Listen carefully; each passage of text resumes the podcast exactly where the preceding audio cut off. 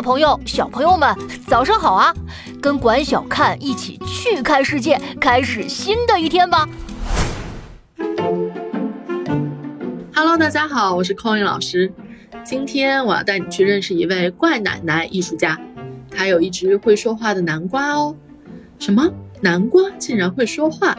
别急，听我慢慢讲给你听。这位怪奶奶叫做草间弥生。而会说话的南瓜是他艺术生涯里最重要的灵感来源。他九十年前出生在日本的一户富裕的家庭里。小的时候，家里有一片特别大的农场，种植着很多花草和食物。怪奶奶从小就很喜欢画画，她经常带着画本去农场里创作，一待就是一整天呢。有一天，她在田野间突然听到有人在和他说话，那人在说。你是谁呀？你为什么要来我家？他环顾四周，一个人也没有，只有一片南瓜田。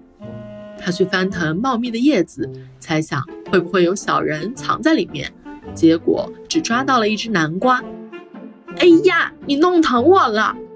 那个声音又出现了，他吓了一跳，定睛一看，原来是这只南瓜在跟他说话。这虽然只是幻听。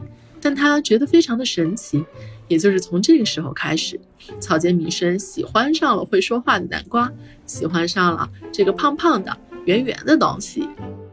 在关奶奶小时候所经历的战争时代，粮食紧缺，南瓜成了他和他的家人每天最主要的食物。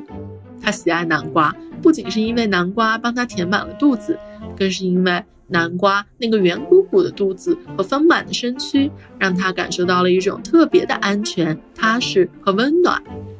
这份对南瓜的爱，也让南瓜以各种各样的形式成为了他艺术创作的代表。他的南瓜有黄色的、绿色的、粉色和蓝色的，甚至还有不锈钢的。而每一个南瓜上弯曲的线条，似乎是它们自然生长的痕迹，而无数的斑点，则好像细胞一样。显示着南瓜茁壮的生命力。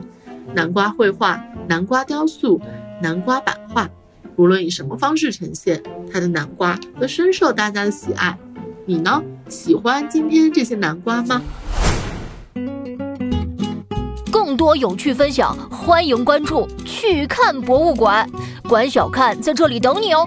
祝大家度过愉快的一天。